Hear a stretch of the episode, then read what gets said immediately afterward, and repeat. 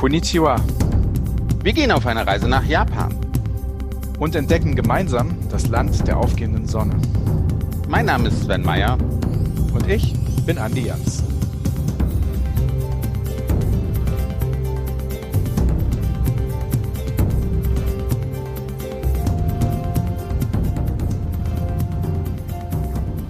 Konnichiwa, Andi-san. Konnichiwa, Svensson. Es geht doch. Wir können doch höflich zueinander sein. In japanischem Stil. Wir, wir können, wir können. Wenn wir wollen, können wir das. Wie du siehst, empfange ich dich heute ein bisschen anders, denn ich habe meine dicke Winterjacke angezogen. Ich habe einen Schal um meinen Hals. Ich habe meine Pudelmütze an, meine Bommelmütze sozusagen. Und ich habe Handschuhe an. Denn wir haben schon viel gesehen in Japan. Wir waren in Metropolen. Wir haben fantastische Natur entdeckt. Wir haben wunderschöne Strände gesehen. Aber heute gibt es eine ganz besondere Folge. Heute geht es in den Schnee, denn Japan kann auch Winter, oder? Ja, Sven, du siehst ganz fantastisch aus in deiner Winterkluft, auch wenn wir noch nicht ganz angekommen sind.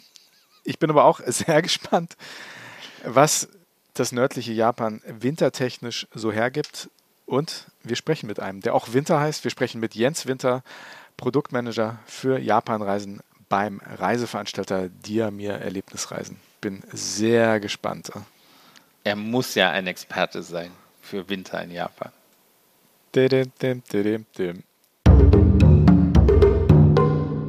Lieber Jens, wir freuen uns sehr, dass du wieder dabei bist bei unserem schönen Japan-Podcast und Dein Name ist ein bisschen Programm, hahaha.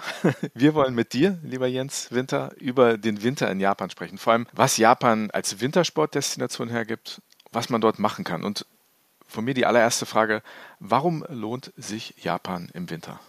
Ja, hallo, ich freue mich auch, dass ich nochmal dabei sein darf. Ob das nur, nur, nur, nur am Namen liegt, aber äh, nein, sicher nicht. Warum lohnt sich Winter im Japan oder Japan im Winter zu besuchen? Also für die, die an Wintersport begeistert sind, die kennen die Antwort schon. Japan ist bekannt für die besten Schneeverhältnisse weltweit. Es gibt sicher Regionen auch in den USA oder auch in Alpen, anderen Mittel- und Hochgebirgen, die ähnlich sind, aber die Schneesicherheit vor allem in Japan für Wintersportler ist ja weltbekannt. Das mal so als ganz grober Einstieg für das Thema Winter in Japan. Es ist sehr schön, in Japan Ski zu fahren, vor allem für Leute, die Tiefschnee lieben. Also das ist dieser Powder-Schnee, ne? Genau. Von, von, dem man immer so viel ja, redet. Ich wollte nicht gleich wieder mit diesen äh, Begriffen einsteigen, wo du dann aufklären musst, was es heißt.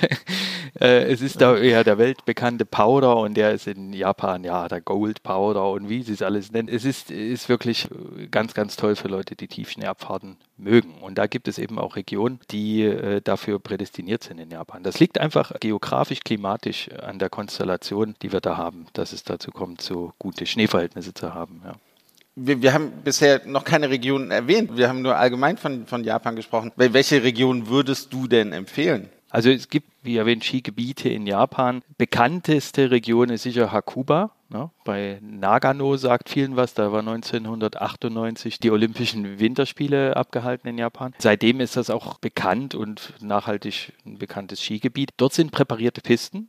Ja. Ebenso in Niseko in Hokkaido, das ist äh, die nördliche der Hauptinseln in Japan, die ja auch schon in den subpolaren Raum hineinreicht, dann ganz am Nordzipfel. Und dort sind die Schneeverhältnisse auch besonders gut. In Hakuba ist es so, dass wir das wie in den Alpen äh, kennen, präparierte Schneepisten mit Lifts und allem drum und dran. Zum Thema Backcountry Skiing, also die nicht präparierten Pisten und Tiefschnee.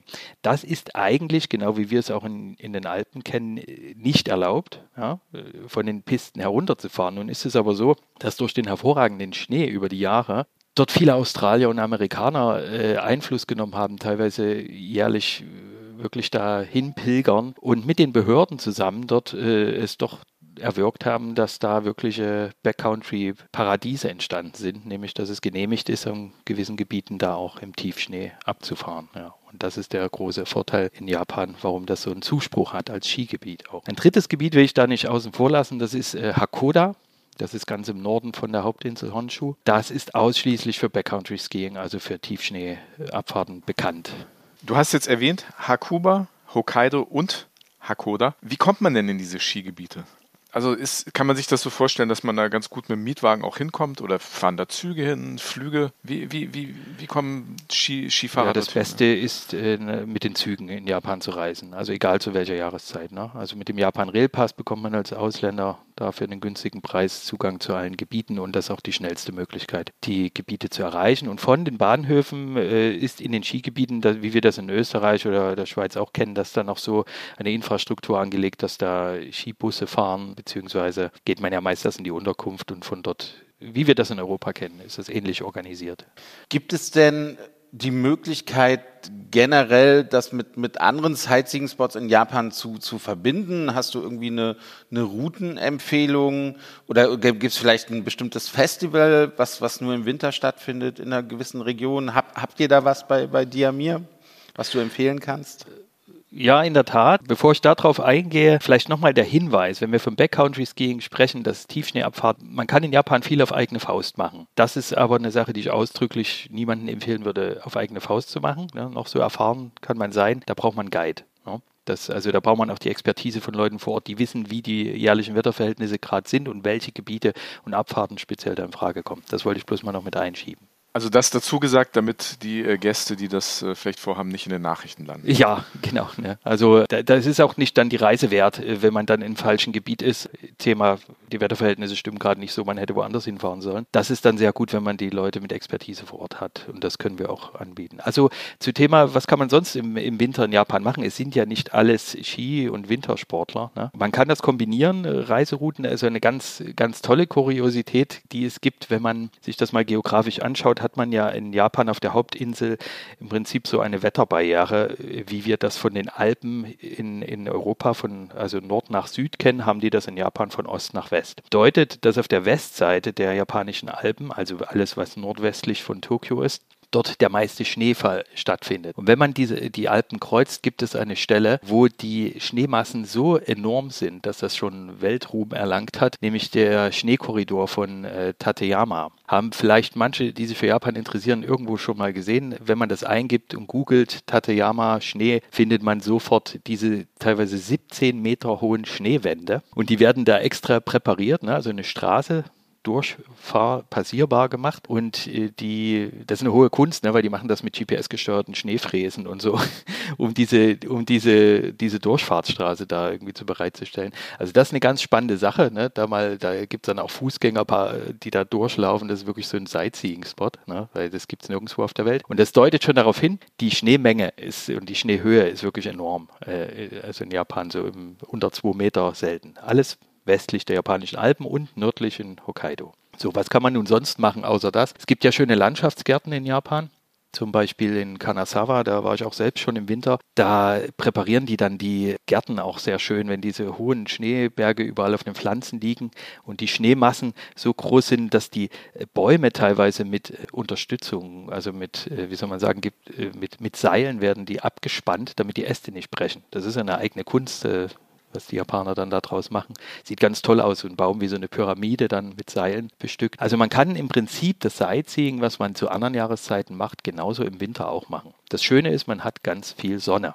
Ja, vielleicht das Klima nicht auch zu vergessen. Jens, du hast eben schon Hokkaido erwähnt. Das ist die nördlichste der japanischen Inseln. Die ist vor allem auch bekannt für seine tollen Landschaften, weniger für seine Metropolen, aber für das, was man landschaftlich dort erleben kann. Warum ist Hokkaido gerade auch im Winter so interessant für Reisende? Ja, das hat verschiedene Gründe. Ich will mal vielleicht zwei herausnehmen. Zum einen Natur und äh, vor allem die äh, Tierbeobachtung, was besonders Fotografen anspricht. Ja. Da äh, haben wir auch eine spezielle Reise, die schon über Jahre hin mal ausgebucht ist, äh, für Leute, die gerade diese Riesenseeadler ganz im Norden von Hokkaido sehen wollen. Die landen nämlich da auf Packeis, kommen da in der nördlichen Hemisphäre rein. Dann haben wir die berühmten japanischen Kraniche. Äh, es gibt eine ganz seltene Eulenart, die sind die Riesenfisch-Uhu.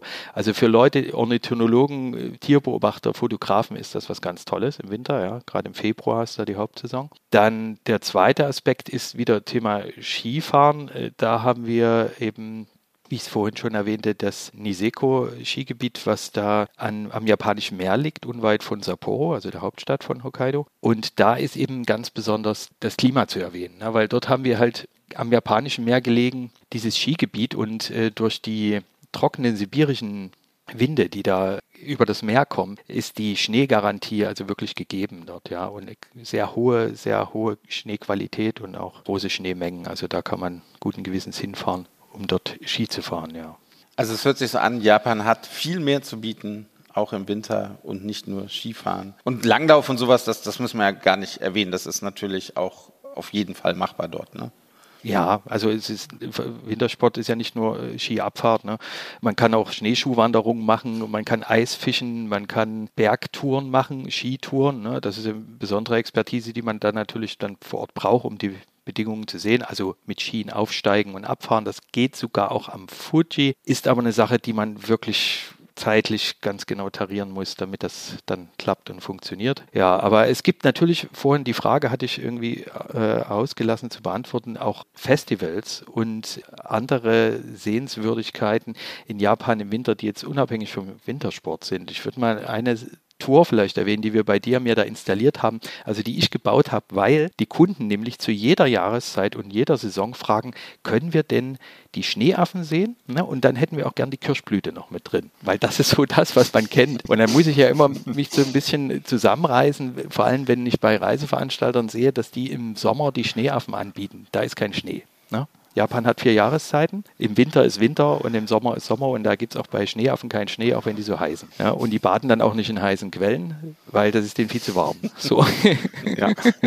Was haben wir gemacht? Äh, wir haben im Februar einen Termin gefunden mit der tollen Expertise auch von JNTO, also Fremdenverkehrsamt und anderen Präfekturen und haben eine Tour gebaut, wo wir tatsächlich die Schneeaffen im Schnee mit der Kirschblüte, und zwar der ersten Kirschblüte in Japan, in eine Tour gepackt haben. Und dazu kommt noch ein tolles Festival was es in Japan gibt, und zwar das Naked Man Festival. Da erschreckt man jetzt erstmal so und sagt, nee, da möchte ich nicht hin. Ne? Aber es ist kein Festival nur für Männer und nackt sind sie auch nicht ganz, sie tragen Lendenshorts. Aber es ist höchst amüsant. Es findet in Okayama statt. Das ist äh, in der Nähe von Hiroshima. Und dort ist an einem Tempel im Prinzip so eine Art Wettbewerb ausgerufen, wo heilige Stöcke von einem Priester in der Nacht dann im Tempel ausgeworfen werden. Und da schlagen sich tatsächlich 10.000 nackte meist Männer um diese Glücks verheißenden Stöckchen da. Und wenn man die erlangt und bekommt, das wirklich eine Keilerei, ne? so eine respektvolle Keilerei. Das, da gab es auch mal eine schöne Reportage auf ARD, kann man sich äh, auf YouTube, glaube ich, noch anschauen. Dann, dann bedeutet das Glück und Erfolg fürs nächste Jahr.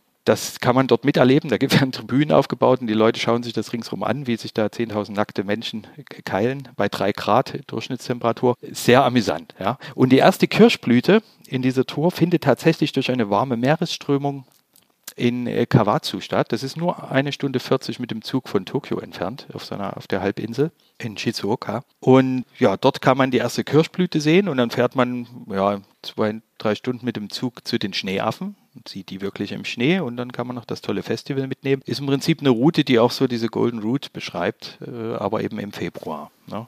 Sven, du und ich entweder mit Schneeschuhen durch den Schnee stapfen oder wir gehen uns mit einem Lendenschurz um diese Stöckchen keilen.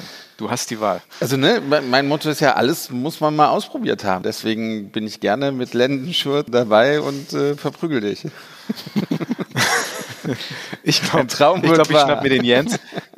Ich glaube, ich schnapp mir den Jens und äh, wir gehen zusammen irgendwie mit Schneeschuhen irgendwie durch den hohen Norden Japans, durch Hokkaido stapfen. Jens, es war wie immer ein Vergnügen, mit dir zu sprechen und von dir über Japan zu lernen, vor allem über das, was im Winter dort möglich ist. Vielen lieben Dank, dass du wieder dabei warst. Ich danke für die Einladung, war eine Freude. Du bekommst auch noch ein drittes Mal eine Einladung. Dafür sorgen wir.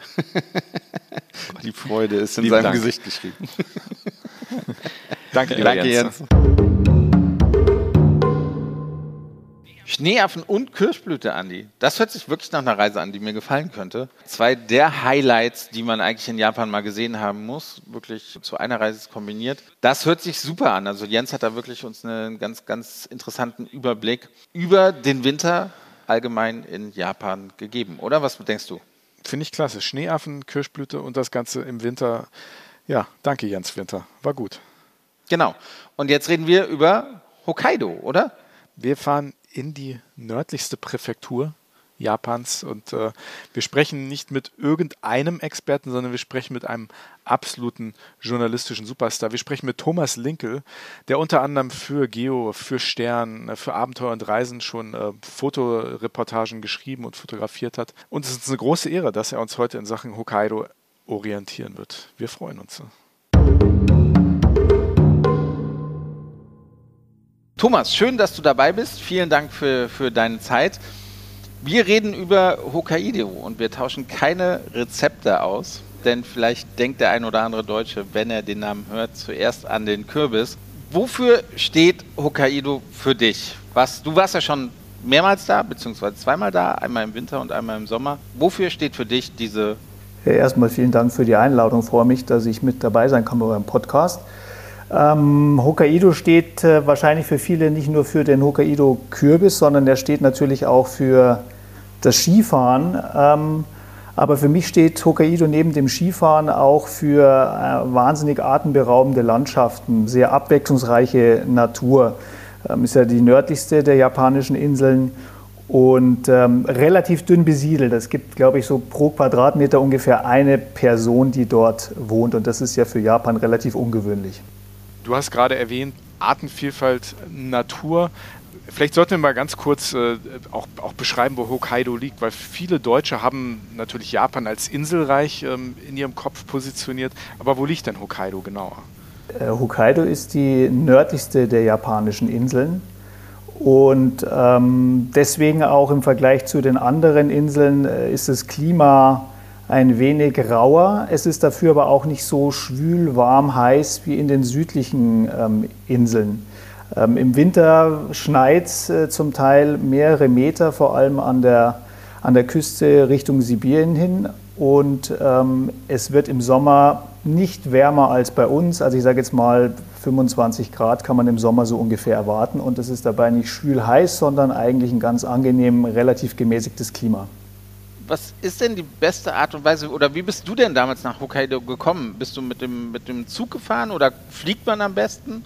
Ja, also ich bin, äh, ich bin einmal mit dem Flugzeug sogar direkt äh, über Finnland äh, nach Sapporo geflogen. Ähm, das weiß ich gar nicht, ob das das ganze Jahr übergeht. Also auf jeden Fall, wenn es natürlich eine Direktverbindung gibt, ist das natürlich eine gute Möglichkeit. Aber ansonsten kann man über Tokio fliegen. Und dann gibt es von Tokio mehrmals täglich äh, mit unterschiedlichen Airlines Flüge direkt nach Sapporo. Ähm, das ist die eine Möglichkeit. Ähm, die andere Möglichkeit, die ich eigentlich auch ganz spannend finde und die so ein bisschen umweltfreundlicher vielleicht sogar auch ist, ähm, ist mit dem Shinkansen Hochgeschwindigkeitszug nach äh, Hokkaido und dann direkt nach Sapporo zu fahren. Der Flug, der dauert von Tokio ungefähr, wenn ich mich recht erinnere, so eineinhalb Stunden. Mit dem Shinkansen ist man ungefähr acht Stunden von Tokio nach Sapporo unterwegs. Und das geht durch den berühmten Tunnel, ne? der die Honshu-Hauptinsel und, und, und Hokkaido verbindet, oder? Genau, das ist, ich glaube, ich sogar so der zweitlängste Tunnel weltweit, wenn mich nicht alles täuscht. Jetzt haben wir gerade schon Sapporo erwähnt, das ist die Hauptstadt der Präfektur Hokkaido. Das ist ja jetzt nicht zwingend eine typisch japanische Metropole, wie man sich äh, Tokio oder Nagoya oder, oder auch Kyoto vorstellt, also sehr, sehr groß, sehr, sehr auswuchernd, sondern eher kleiner, oder? Oder wie kann man sich das Stadtbild dort vorstellen, wenn man dort ankommt? Also Sapporo ist deswegen so ein bisschen anders als viele anderen ähm, japanischen Großstädte, weil man nicht diese krasse Skyline eigentlich hat. Die Gebäude sind nicht besonders hoch, es gibt eigentlich gar keine so richtigen Wolkenkratzer. Es ist eine Stadt, die zwischen Hügeln eingebettet liegt mit sehr, sehr hm, weitläufigen Parks und Arealen. Und ähm, ja, man hat eher so ein, so ein entspanntes, stressfreies Gefühl, wenn man sich durch Sapporo bewegt und nicht so dieses, dieses äh, verrückte, irre alles voll und, und wahnsinnig viele Menschen auf einem Fleck wie in Tokio oder in anderen Großstädten Japans. Also ich würde mal sagen, es ist so eine ganz entspannte ähm, City, so von der Größe her ungefähr so wie München, würde ich es mir vorstellen. Also ganz klein. Im Vergleich zu den anderen Städten äh, ziemlich, ziemlich klein und überschaubar. Auch, auch wenn es so klein und überschaubar ist, wie bewegt man sich denn da fort? Und, und wie hast du dich überhaupt in, in ganz Hokkaido fortbewegt? Also in, in äh, Sapporo bin ich äh, entweder mit dem Taxi unterwegs gewesen, aber vor allem bin ich wahnsinnig viel gegangen, zu Fuß gegangen. Das geht sehr gut. Das äh, weil es eben nicht so weitläufig ist, kann man sehr viele Dinge in Sapporo zu Fuß machen. Ähm, es gibt natürlich auch ein gutes, gut ausgebautes öffentliches Nahverkehrssystem. Aber ich finde es eine Stadt, die man sich wirklich echt ähm, erwandern, ergehen kann.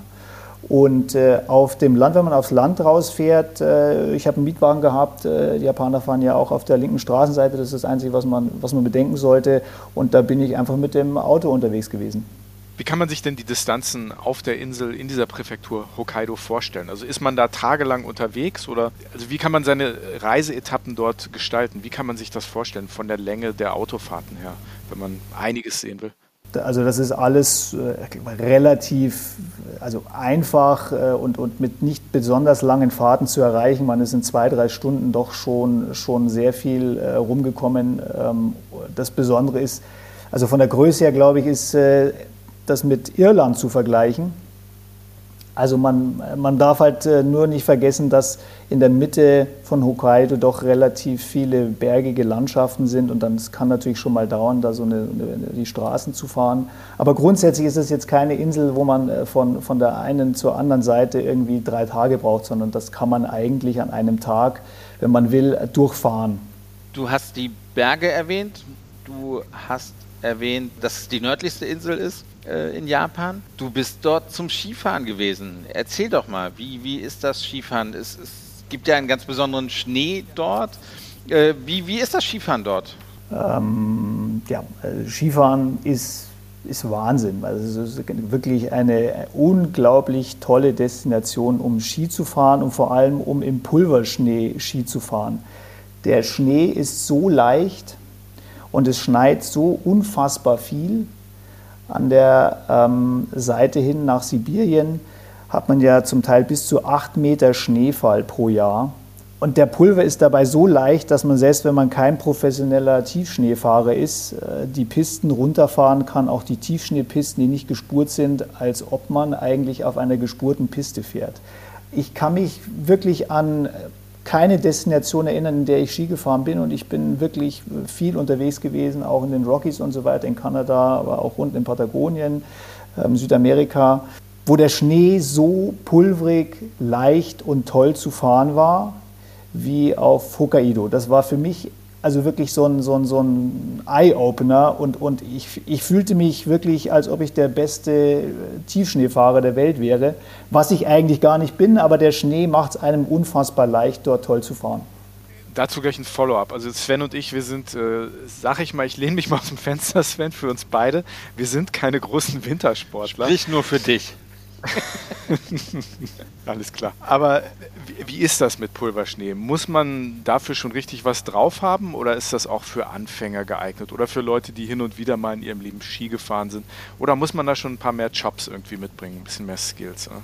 Also es ist natürlich bei den, äh, bei den Skigebieten in Japan, die sind eigentlich genauso perfekt organisiert wie eigentlich das gesamte andere Land. Ähm, und es gibt natürlich wunderbar präparierte Pisten und dann hat man auch direkt so ein bisschen neben der Piste ja immer Freiraum, wo man auch noch fahren kann und wo auch Pulverschnee liegt. Und da kann man natürlich ganz normal erstmal anfangen, ein bisschen abseits der Piste, so, so zwei, drei Meter abseits der Piste rein, äh, reinzufahren und dort so ein bisschen Tiefschnee, ich sage jetzt mal vielleicht bis zum Knie auszuprobieren. Das kann man ausprobieren, auch wenn man äh, relativ akzeptabel Ski fährt und einen Parallelschwung irgendwie schon äh, beherrscht. Man muss dafür kein Pro sein. Und ähm, es gibt aber in den ganzen Skigebieten natürlich auch die Möglichkeit, dann äh, zu den Pisten zu kommen, die eben überhaupt nicht gespurt sind.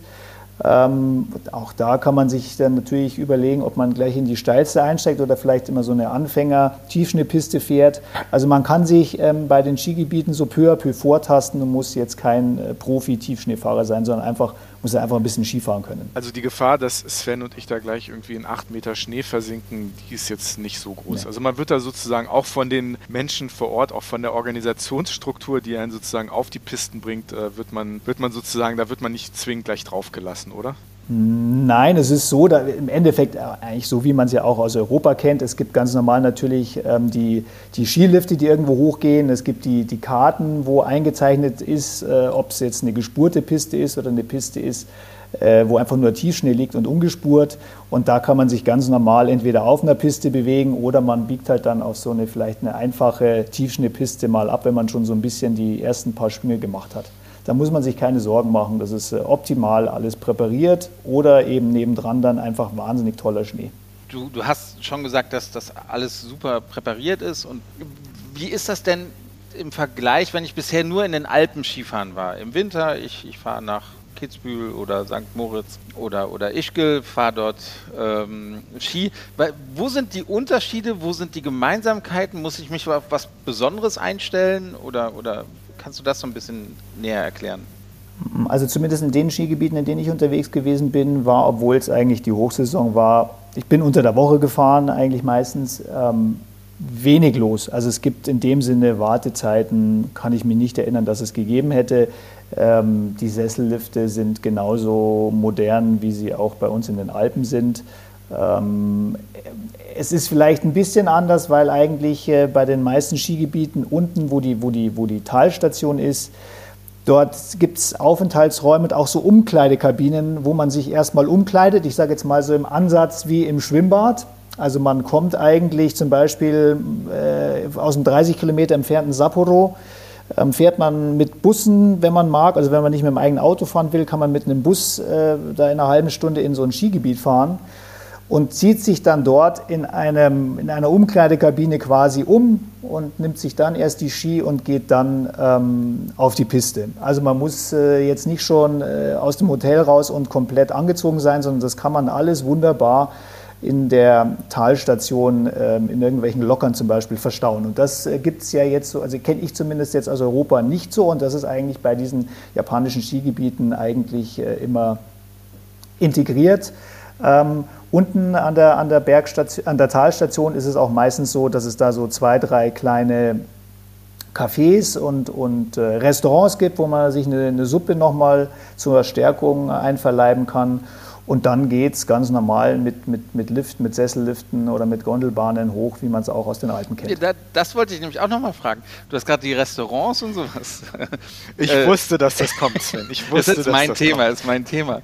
äh, ich, ich war ein paar Mal Skifahren in den Alpen, da gab es mittags Käsespätzle, Kaiserschmarrn oder halt schon irgendwie was, was, was, was Deftiges. Was gibt es da unten? Rahmennudeln, äh, Sushi wahrscheinlich weniger? Ja, nee, eigentlich isst man da eine ganz klassische eine Rahmensuppe. Das ist das Typische. Und da gibt ja auch die, die, die typische, ähm, also die gibt es ja eigentlich nur in, in Hokkaido, die Miso-Rahmensuppe. Ähm, und das ist das, was man eigentlich auch in den Skigebieten isst. Also da ist es selten so, dass man Leute mit Sushi ähm, sieht, sondern das sind eigentlich äh, dampfende Nudelsuppen, die man äh, da schlürft. Das klingt sehr gut. Meine Frage ist, du hast jetzt mehrere Skigebiete erwähnt. Welches Skigebiet ist denn so, so, so das berühmteste, das bekannteste? Und, und wenn man sich ein bisschen orientieren will, nach welchen Namen sollte man dann da Ausschau halten? Also was ist denn zum Beispiel ein Skigebiet, was besonders bekannt ist in Hokkaido? Ähm, bekannt ist äh, zum Beispiel das Teine Skigebiet. Da fanden unter anderem die Abfahrtsläufe der ähm, Olympischen Winterspiele 1972 statt. Äh, das ist 30 Kilometer von Sapporo entfernt. Da kann man, wie gesagt, auch mit dem Bus hinfahren.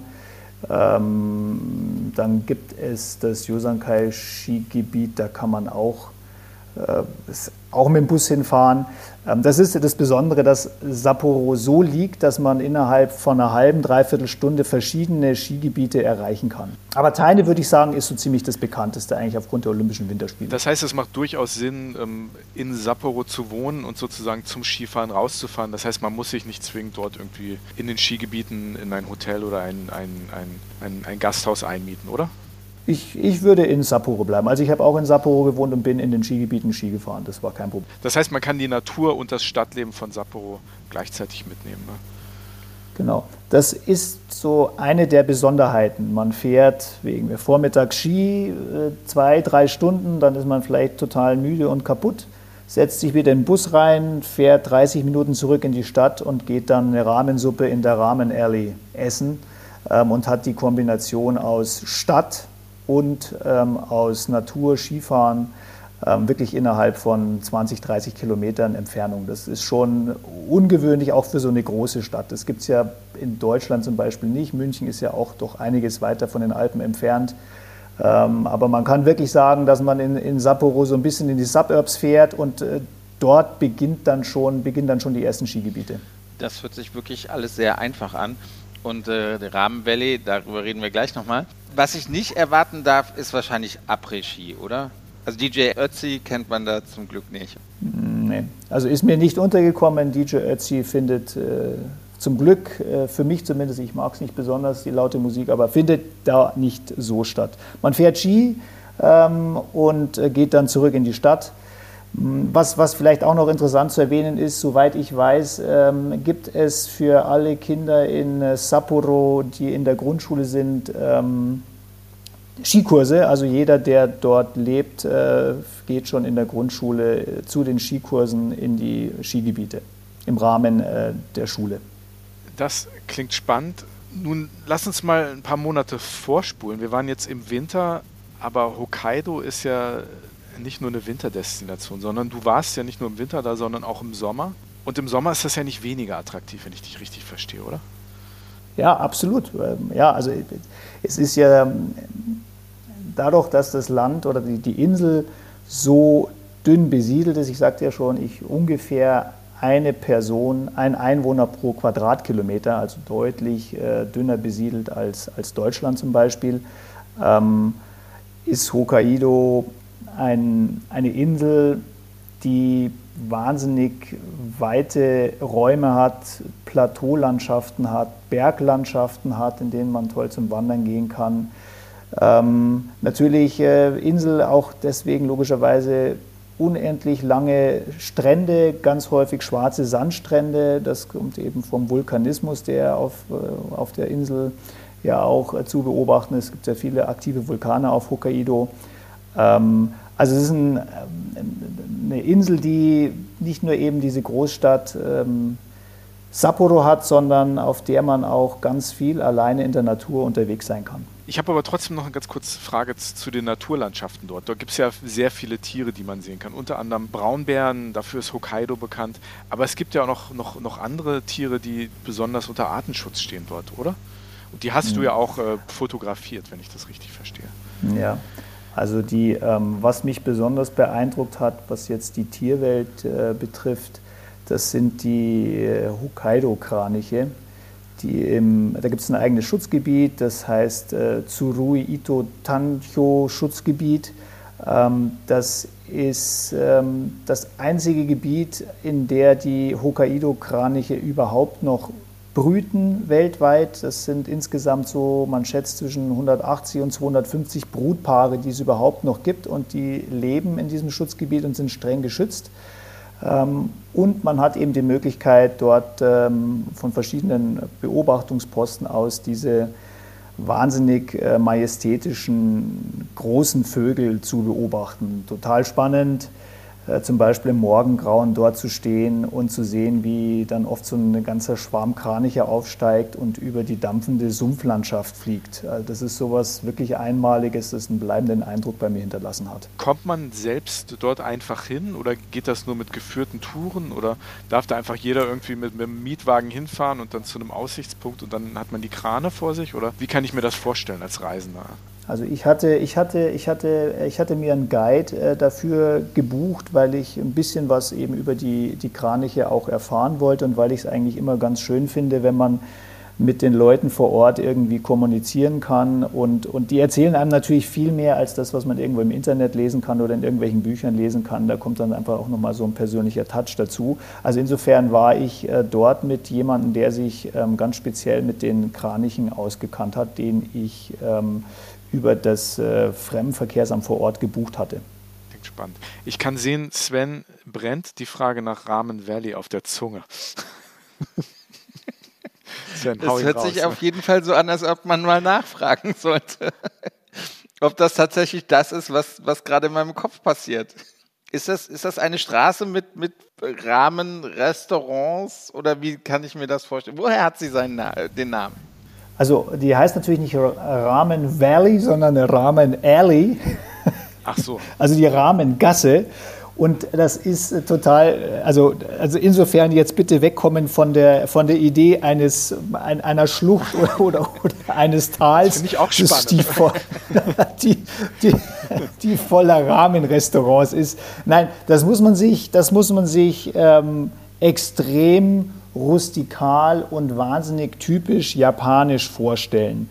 Ähm, ich sage jetzt mal, in der Mitte der, der Stadt Sapporo aber nicht in der Hauptfußgängerzone, sondern so eine winzige Gasse dahinter.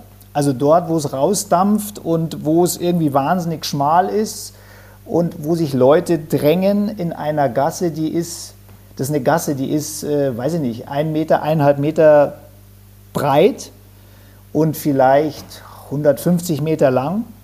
Und da hast, hast du links und rechts überall ganz kleine Rahmenshops.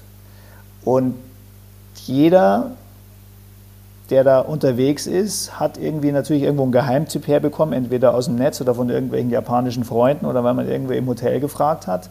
Und im Endeffekt äh, muss man sich auch dann diese Rahmenshops so vorstellen, also wenn man, im, wenn man im, äh, im Winter da ist, dann ist es draußen, ich sage jetzt mal, weiß ich nicht, minus 5, minus 6 Grad kalt, man ist schön einge, eingepackt.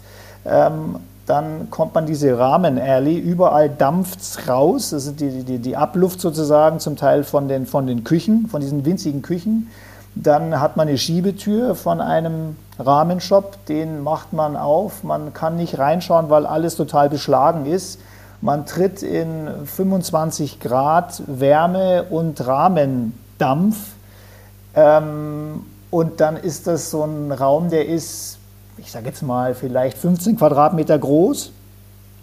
Da ist die Theke, dahinter wird gekocht und dann sitzt man an der Theke an fünf oder sechs kleinen Stühlchen und wartet einfach, dass einem die Rahmensuppe über die Theke gereicht wird und dann fängt man an zu schlürfen und zu löffeln und ähm, schwitzt natürlich wahnsinnig und da muss man sich sofort ganz schnell ausziehen. Äh, und das ist einfach, das ist einfach so eine typisch japanische Stimmung, die man in, in der Ramen Alley also besser kann man es überhaupt gar nicht haben. Aber wenn ich im Sommer da bin, dann komme ich schon ausgezogen in, in den Nudelshop da rein, oder?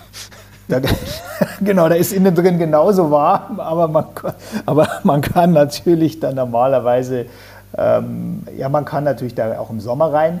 Das Besondere ist dann, äh, die sind natürlich klimatisiert und dann hat man eher so das Problem, dass es so eine, so eine, so eine dampfig, kalt klimatisierte Stimmung oft ist und draußen ist es ein bisschen wärmer. Also auch das ist irgendwie eine ganz äh, besondere Stimmung. Es ist immer so, wenn man eine Brille aufhat, äh, die beschlägt eigentlich immer. Entweder man geht von draußen nach drinnen und wenn man dann drinnen lange die Rahmensuppe gegessen hat, also entweder beschlägt sie, weil die Rahmensuppe so wahnsinnig dampft, dann ist die Brille drin beschlagen. Und wenn man im Sommer von, von einem gekühlten Rahmenshop wieder nach draußen geht, dann beschlägt sie meistens draußen. Also wie man es macht, man hat meistens eine beschlagene Brille, wenn man Brillenträgerin ist. Sven, Winter oder Sommer? Oder fahren wir im Winter hin und fressen uns einmal bis zum Sommer den ganzen Frühling durch, dieses, äh, durch diese Rahmengasse? Was sagst du? Andi, ich glaube, ich würde es gern mal im, im Winter ausprobieren, denn diese Kombination mit, man kann in der Stadt sein und dann eine halbe Stunde später auf der Piste, ich glaube, dass das würde mich mal interessieren, abgesehen natürlich davon, dass ich einmal diese Rahmen-Alley entlang gehen möchte. Weil das, das klingt so nach, nach dem Japan, was, was ich suche, was mir gut gefällt, wo ich, glaube ich, sehr viel Spaß haben könnte. Du nimmst mir die Worte fast aus dem Mund.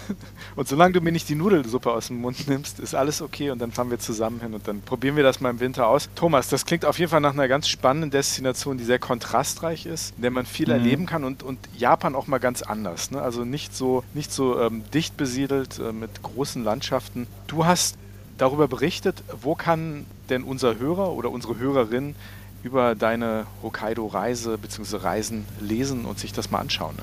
Hm, also ihr könnt zum Beispiel auf tripster.de äh, nachschauen. Da ist, wenn mich nicht alles täuscht, eine Geschichte aus Sapporo mit Skifahren drauf. Ähm, wir sind so ein Blogger-Kollektiv, wo wir unsere Reisereportagen äh, auf chipster.de veröffentlichen. Da könnt ihr schauen, da könnt ihr Bilder anschauen, da könnt ihr die Geschichte lesen, aber nicht nur die Geschichten aus äh, Japan. Es sind einige Japan-Geschichten, die wir auf Chipster äh, zeigen, sondern natürlich Geschichten aus der ganzen Welt die meine Kollegen und ich dort äh, erlebt haben. Aber was ich vielleicht noch einwerfen möchte, wo wir bei der Ramen Alley stehen geblieben sind, was man auf gar keinen Fall vergessen darf, also wenn ihr da schon äh, unbedingt zum Essen hin wollt, äh, kann ich, wie gesagt, natürlich total empfehlen, ähm, sollte man unbedingt auch die doch, glaube ich, weltberühmte Sapporo Brauerei besuchen. Ähm, und zu der Sapporo Äh, kann man eigentlich nur sagen, es gibt dort einen, einen Biergarten, also das heißt, wird Biergarten genannt. Das ist eine ehemalige Produktionshalle ähm, aus unverputztem Backstein. Und da steht ein riesiger Sudkessel in der Mitte und außenrum wird an rustikalen Tischen gesessen. Ähm, aber nicht so wie bei uns in Bayern oder in Deutschland. Da wird also kein Schweinsbraten gegessen, sondern äh, da wird zu dem Sapporo-Bier ähm, Genghis Barbecue ähm, gegessen. Und dabei grillt man ähm, auf so tischeigenen kleinen Öfchen Fleisch und Gemüse und sitzt dabei in einem unfassbaren Dampf aus Sapporo-Bier und eben diesem Barbecue. Und man muss sich vorstellen, dass das dampft und spritzt natürlich wahnsinnig dieses Barbecue von diesen Tischöfchen. Man bekommt, äh, bevor man anfängt zu brutzeln, so eine komplett, also so, wie so eine, so eine wie soll ich es beschreiben, eine Schürze aus Plastik, die einen von oben bis unten fast komplett einhüllt ähm, damit einem diese, diese, dieses Barbecue nicht über die Klamotten drüber spritzt. Wahnsinnig lustig, wahnsinnig spannend. Am Anfang denkt man sich äh, total unnötig und ich schaue total aus wie der letzte Hulk. Aber ähm, es ist sehr sinnvoll, auf jeden Fall auch, wenn man das Genghis Barbecue macht, dort sich diese Plastikschürze komplett überzustreifen. Sven, ich sehe uns schon in diesen Schürzen. Andi, ich äh, google schon gerade, ob es diesen Flug von Helsinki nach Sapporo noch gibt. Denn das will ich definitiv machen. Sehr gut. Ich habe noch eine letzte Frage zum Thema Sapporo, zum Thema Hokkaido. Und das ist äh, dieses Winterfestival. Es gibt diese, diese Bilder, die uns immer wieder im Winter aus Japan, glaube ich, aus Hokkaido erreichen, von, von diesen Schnee- und Eisskulpturen. Kannst du mhm. dazu was sagen, Thomas? Ja, das ist eigentlich so, auch so ein, so ein auch doch so weltweit in der Zwischenzeit berühmtes Festival, ähm, wo die Innenstadt oder zumindest die Haupteinkaufsstraße ist, eine Fußgängerzone, ähm, mit Eisskulpturen vollgestellt wird. Ähm, und ich kann mich erinnern, als ich da vor zwei Jahren war, dass man umgeben ist nicht nur von Japanern, sondern man ist auch umgeben von Menschen aus der ganzen Welt, die extra für diese unglaublichen Eisskulpturen, ähm, die von Künstlern geschaffen werden, eben jeden Winter aus der ganzen Welt dahin gereist sind. Natürlich werden Selfies in rauer Menge gemacht, ähm, aber es ist eine wahnsinnig spannende Stimmung. Und was man dazu vielleicht noch sagen sollte, ist, und deswegen funktioniert das eben auch ganz gut in Sapporo, die Straßen sind eigentlich den ganzen Winter über komplett Schnee und Eis bedeckt. Also man geht in der Stadt selbst durch eine Stadt, äh, die aus Schnee und Eis besteht und wo man auch an allen Ecken, die man sich überhaupt nur vorstellen kann, ganz große Schneeberge hat. Weil der Schnee, der da fällt, der muss natürlich irgendwo hingeschippt werden. Und ähm, das finde ich relativ ungewöhnlich für eine Großstadt. Ähm, vor allem auch natürlich jetzt für eine japanische Großstadt. Also man ist, äh, wenn es gescheit geschneit hat, wirklich umgeben von Schnee, auch mitten in der Fußgängerzone, mitten in dieser Großstadt. Wahnsinnig spannende Stimmung. Thomas, war sehr interessant mit dir zu reden. Vielen Dank auch für deine Insider-Tipps. Ich werde die auf jeden Fall befolgen, wenn ich da bin. Andi, ich habe Flüge gefunden. Wie sieht's aus? Bist du dabei? Wenn du mich mitnimmst, bin ich dabei. Aber bitte, bitte im Winter. Bitte im ja, ja, bitte, bitte im Winter. Genau, genau, genau. Thomas, kommst du auch nochmal mit oder, oder reicht einmal im Winter? Ich wäre, ja, nein, nein, nee, nee, nee, das reicht gar nicht. Also ich will natürlich auch wahnsinnig gerne nochmal zum Skifahren hin, aber ich würde auch gerne mit euch mitkommen, um da in der Ramen Alley zu essen, aber natürlich auch äh, euch äh, in der Schürze unbedingt zu sehen. Ich würde auch schöne Bilder von euch äh, mit den weißen großen Schürzen machen. Ähm, aber was natürlich auch ganz spannend ist, das darf man auch nicht vergessen, wir hatten nicht wirklich drüber gesprochen, aber das ist auch, finde ich, wahnsinnig toll in der Kombi ähm, nachdem Hokkaido ja auch so eine vulkanisch geprägte Insel ist, gibt es da ja die japanischen Onsen. Also man sitzt dort in heißem Wasser draußen, vielleicht im Schneesturm im Winter, aber das Wasser ist so zwischen 39 und 41 Grad heiß. Und äh, man hat es im Wasser gemütlich warm und kann natürlich den Schneesturm draußen an sich vorbeiziehen lassen. Wenn man Glück hat und im richtigen Ressort ist, sieht man vielleicht auch einen schneebedeckten Vulkan im Hintergrund. Also das ist eigentlich auch noch was, was man nicht vergessen darf. So diese Kombination aus Schnee und Eis auf der einen Seite und dann im heißen, typisch japanischen Onsen sitzen auf der anderen Seite. Und wenn wir dann vom Genghis Barbecue kommen, dann können wir uns, glaube ich, auch in so einen Onsen durchaus mal reinsetzen. Wir halten fest, egal wo man hingeht, ob es in der Rahmenbar ist, ob wir zum Genghis Barbecue gehen oder in den heißen Quellen sitzen, auf Hokkaido, da dampft es irgendwie immer. Und äh, ja, also ich habe richtig Lust bekommen. Vielen lieben Dank für diese tollen Einsichten, Thomas Linke. Danke fürs Mitmachen. Vielen Dank für die Einladung, hat mir sehr viel Spaß Danke gemacht. Danke für deine Zeit und die Tipps. Danke dir. Andi, weißt du, worüber ich total glücklich bin? Erzähl. Dass wir den Kürbiswitz noch einmal gemacht haben. Also es bietet ja eigentlich unzählige Möglichkeiten, aber ich glaube, das wäre der Provinz nicht gerecht geworden. Dafür haben wir den Winter über Winterwitz zweimal gemacht. Und liebe Hörerinnen und Hörer, ich hoffe, ihr verzeiht uns. Äh. Und ihr seid immer noch dabei. Aber ganz ehrlich, ich, ich fand, was, was Thomas gesagt hat, also von Sapporo aus. Du bist so in einer halben Stunde in, auf der Piste und fährst dann einfach wieder mit dem Bus ganz gemütlich zurück, weil du dich wieder umgezogen hast. Dann, dann kannst du noch irgendwie in Onsen gehen und dann hast du gutes Essen in, in einer Stadt, wo du abends wieder dich ganz normal bewegen kannst. Ich, ich finde das wirklich, scheint wirklich sehr außergewöhnlich zu sein, aber das könnte mir definitiv Spaß machen. Was denkst du? Und ich habe jetzt mehr Lust denn je nach Japan zu reisen und mir auch Hokkaido anzugucken, denn ich bin wirklich absolut kein großer Wintersportler, aber das klingt nach einer Sache, die auch mir Spaß machen könnte, wenn man das Skifahren mit dem Stadtleben von Sapporo irgendwie kombinieren kann. Das klingt absolut faszinierend und habe ich richtig, richtig Lust drauf bekommen. Und ja, lass uns das zusammen machen. Ne? Aber weißt du, was mir auch noch aufgefallen ist? Was?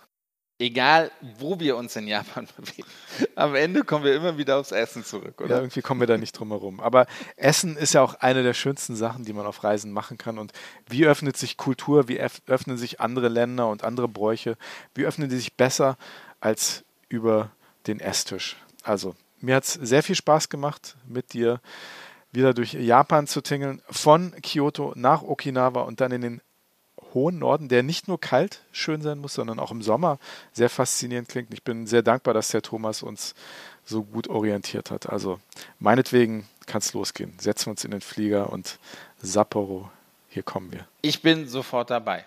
Ja, und liebe Hörerinnen und Hörer, wir würden uns sehr freuen, wenn wir euch auch ein bisschen Lust auf Japan gemacht haben, denn es ist ein tolles Land, welches unglaublich vielseitig ist und welches so viel mehr zu bieten hat als nur das hektische Metropolenleben, was aber auch super, super spannend ist. Also ich habe mehr Lust denn je. Sven, Koffer packen, los geht's. Wir haben genug drüber geredet. Ich finde es fast auch ein bisschen schade, dass es jetzt auch schon wieder vorbei ist, aber lass uns hinfliegen, auf jeden Fall. Und Zuhörer nehmen wir direkt gleich mit. Wir ne? nehmen euch alle mit. Wir sehen uns in Japan.